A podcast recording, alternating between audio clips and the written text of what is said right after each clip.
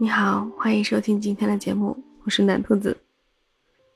啊，因为刚刚录完一期情感电台的节目，所以我的声音怎么变成了这样？对不起，我赶紧调整回来哈。就是我感觉最近好多人来跟我聊这个婚姻的话题，最近好像大家对婚姻啊、情感呀，都有了一些不同的看法。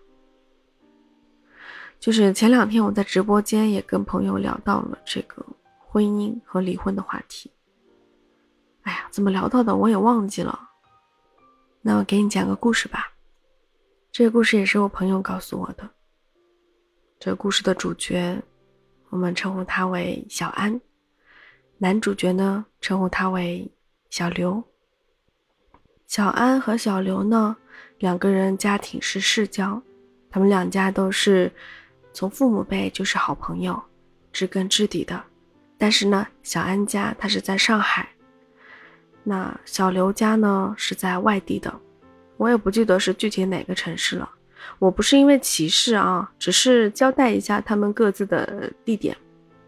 我没有地域歧视，我先说明一下。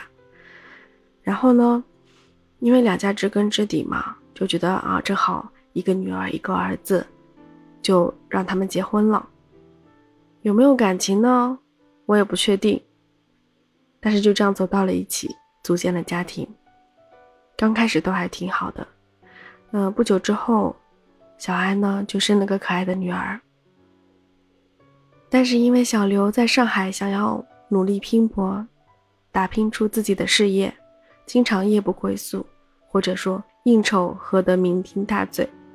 久而久之呢，喝醉之后。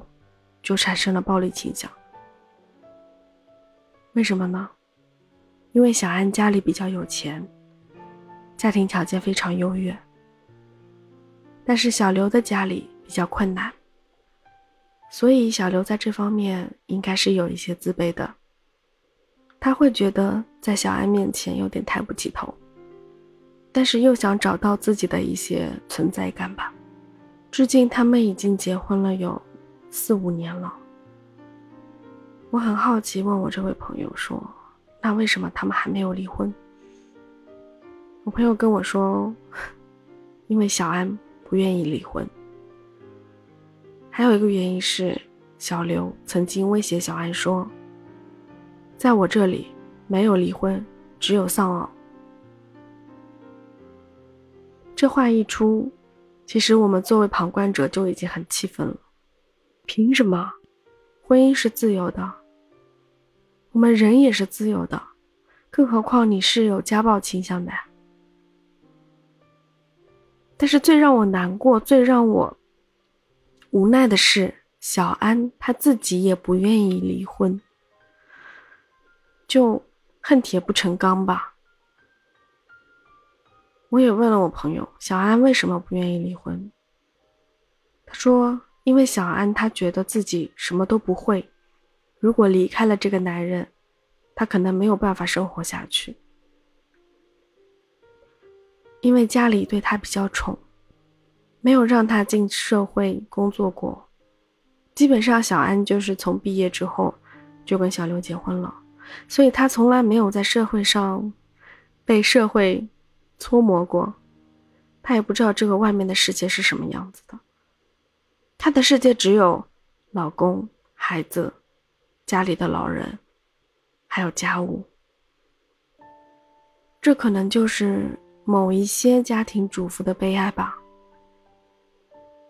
哪怕时不时的要担惊受怕，要被打、被骂、被家暴，他们也不愿意离婚，因为他们没有谋生的能力。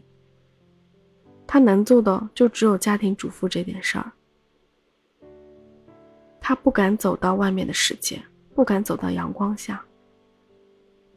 这也是我们很无力的地方。我们想帮他也没有地方可以帮，想拉他一把，不知道怎么拉。这就是我记忆中非常让我记忆深刻的一个过过不好，离又离不掉的一个婚姻。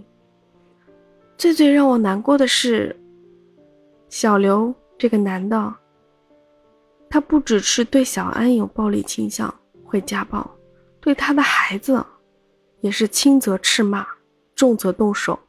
就我朋友跟我讲过一回事儿，小安的这个女儿嘛，已经四五岁了，但是胆子特别特别小，特别害怕陌生人，更害怕的是他的爸爸。据说有一次，小安的女儿想要上厕所，但是却不敢说出来。当时小安可能在忙，小朋友没有去找妈妈，他在房间里，爸爸跟他在一个房间里，但是他根本不敢跟爸爸说话，直到实在忍不住了，他跟他爸爸说：“爸爸，我要上厕所。”他爸爸就凶他。上什么上上什么厕所？尿在身上算了，就很凶很凶。我学不来哦，对不起，就是那种怒吼，你知道吗？结果直接把孩子吼的尿失禁了。最后这爸爸还很嫌弃的把这个小孩拎到了外面，把他扔在外面，把门关上了。我的天哪，这是什么爸爸？太可怕了！我觉得这个家庭已经是畸形的了。这个小孩，他心里的阴影有多大？这是他亲生爸爸哎，在四五岁这个年纪，不是应该正是爸爸妈妈都特别疼爱他的时候吗？但他面对的是什么？他要眼睁睁看着他的爸爸打他妈妈，甚至打他自己。现在我们听到这个故事，你是不是也觉得特别的无奈？特别心疼这个孩子，就特别特别想让这个小安逃离那个牢笼，甚至是那个可怕的环境，那个可怕的人，那个我们想拉一把的人，他不愿意伸手，怎么办？我们就只能看着，或者你不愿意看着，看不下去，你就把他忘了吧。这个故事可能只是在我们这个世界上成千上万的故事中的沧海一粟，也许是很多很多这种过不好、离不了的这种家庭的缩影。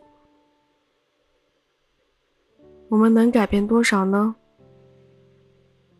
你看，我把这个故事讲出来，就是希望能够让你听到这个故事的你，能够知道。这个故事是什么样子的？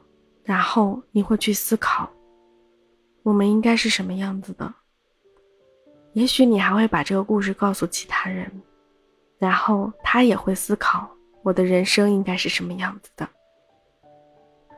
那这个真实的故事就可以帮到很多人啦，对不对？那我这个专辑，我的播客就有很多的意义了。不仅仅是对我有意义，我相信可以让更多听到这个故事的人觉得有意义。也许我这个说法有点太宽泛了，但是我知道你听懂了，是不是？这个故事呢是真实的，人名呢是我虚构的，懒兔子也是真实的。如果你喜欢我今天的故事呢，那就帮我点点赞吧。啊，听说喜马拉雅有一个打赏功能，你可以试一下哦。希望你可以给我更多的鼓励，谢谢你了。那就下期再见啦，拜拜。